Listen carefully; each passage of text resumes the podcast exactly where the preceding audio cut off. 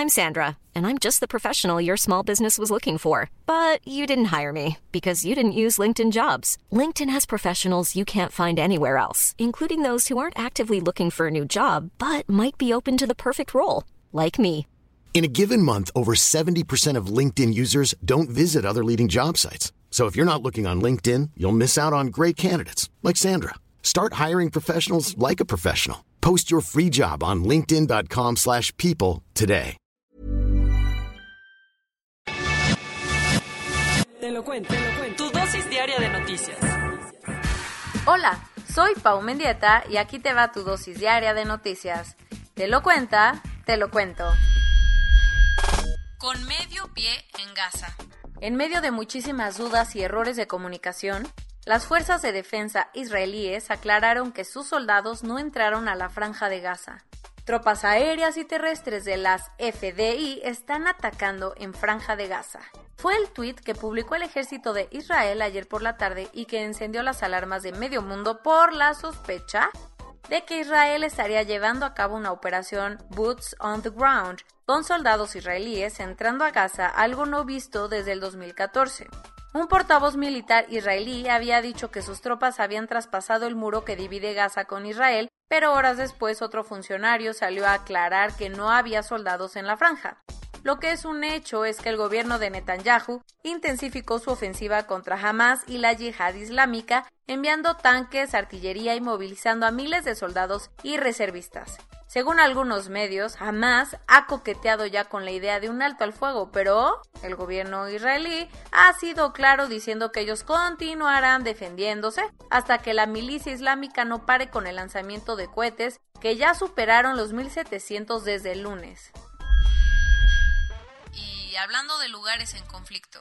La crisis social en Colombia no para, y tras más de dos semanas de protestas, la situación aún luce bastante complicada. Cali continúa siendo uno de los epicentros de las protestas sociales que han sacudido a Colombia desde hace 16 días. Los habitantes de la ciudad colombiana han seguido saliendo a las calles para manifestarse contra el gobierno de Iván Duque, aunque en los últimos dos días las protestas han sido un poco más tranquilas, lo que ha permitido que poco a poco se vaya restableciendo el abasto de alimentos, medicamentos y combustibles que escasearon hace unos días. Sin embargo, el enojo de los colombianos no se ha ido, así que el gobierno organizó un encuentro con jóvenes caleños. ¿Cómo estuvo? Los jóvenes manifestantes se levantaron de la mesa de negociación argumentando que las fuerzas de seguridad seguían reprimiendo las protestas. Ante esto, el ministro del Interior pidió que no se rompiera el diálogo. Lo que sí se rompió fue parte del equipo del presidente porque la ministra de Relaciones Exteriores, Claudia Blum, presentó su renuncia irrevocable al gabinete después de muchísimas críticas internacionales por la actuación de su gobierno ante las protestas.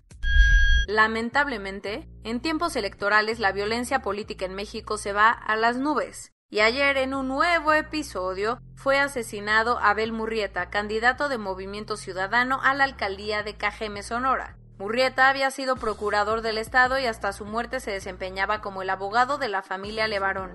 El político fue atacado a balazos por un grupo de hombres mientras realizaba un acto de campaña en la Plaza Tutuli de Cajeme. La noticia la confirmó la Fiscalía del Estado, mientras que la gobernadora Claudia Pavlovich pidió redoblar esfuerzos para no permitir estos ataques a la democracia. El hospedaje de Edgar Tunguí en una cárcel española duró poco más de un mes porque el funcionario del gobierno de la Ciudad de México, encargado de la reconstrucción posterior al sismo del 19 de septiembre, fue extraditado ayer a México. Las autoridades mexicanas lo buscaban por clavarse 40 millones de pesitos que estaban destinados a reconstruir viviendas dañadas o destruidas por el terremoto de 2017. Qué bárbaro, es que no puede ser. El gobierno español lo entregó en el aeropuerto de Madrid Barajas y tras cruzar el charco escoltado por la Interpol, fue ingresado al reclusorio norte de la Ciudad de México. Acompañado de la expresidenta de Brasil, Dilma Rousseff, el presidente Andrés Manuel López Obrador se lanzó ayer al Templo Mayor para conmemorar los 700 años de la fundación de México Tenochtitlán. El presidente recibió el bastón de mando de los pueblos nahuas y no dejó pasar la oportunidad para tirarle al típico, ¿verdad?, al neoliberalismo y enaltecer a la llamada cuarta transformación. que vaya que está transformando a nuestro país. El evento no estuvo lejos de la polémica porque destacados arqueólogos mexicanos como Eduardo Matos Moctezuma, el responsable del descubrimiento del Templo Mayor, se negó a asistir ya que asegura que esta no es la fecha real y solo lo están haciendo por objetivos políticos. Ándale, papá el hackeo a Colonial Pipeline, la red de gasoductos más grandes de Estados Unidos, ha generado muchos problemas de desabasto de combustible en varios estados del sur del país. Por suerte, las tuberías ya volvieron a operar y se espera que en los próximos días puedan volver a dar el servicio de manera normal. Sin embargo, Joe Biden quiere llegar al fondo del asunto y ya le exigió a Rusia que se ponga las pilas porque la organización DarkSide, responsable del ciberataque, operó desde ese país. Eso sí, para evitar broncas, Biden dijo que el Kremlin no tuvo nada que ver en el suceso.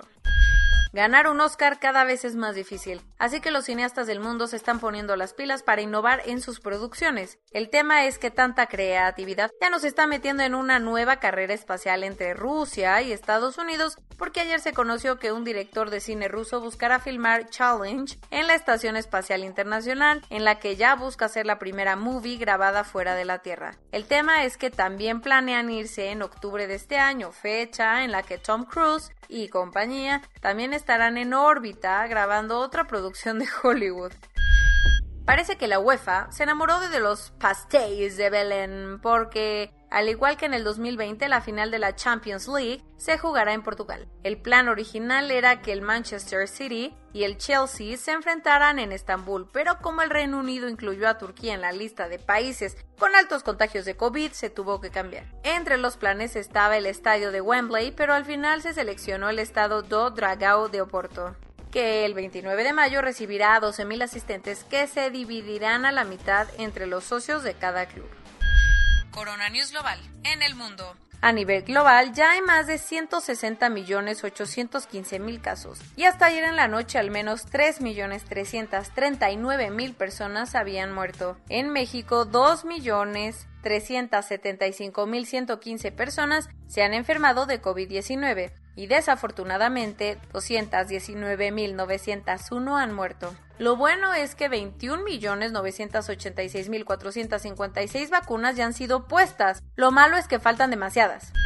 Con bailecito de I Will Survive y toda la cosa, Hugo López Gatel, que nos ha sacado varias risas, se puso ayer la vacuna contra el COVID, pero no se puso el cubrebocas.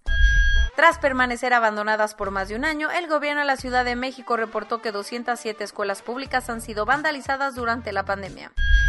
La Secretaría de Hacienda informó que espera que el 24 de mayo esté listo el primer lote de vacunas de AstraZeneca envasado en México. En uno de los anuncios que más ilusionan, Joe Biden dijo que los estadounidenses que ya tengan todo su esquema de vacunación completo no tendrán que usar el cubrebocas ni siquiera en espacios cerrados. Emiratos Árabes Unidos aprobó el uso de la vacuna de Pfizer para todos los mayores de 12 años. Igual que en México.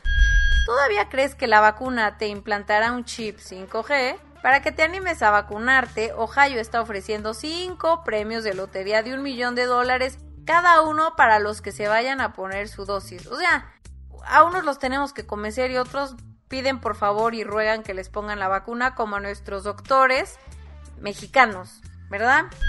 Luego de debutar en la lista de billionaires, Vitalik Buterin, el joven fundador de la criptomoneda de Ethereum, anunció que donará mil millones de dólares para que India pueda enfrentar su crisis sanitaria. Bien todos. Y esto es todo por hoy. Nos vemos la siguiente semana con tu nueva dosis de noticias. Pau Mendieta se despide.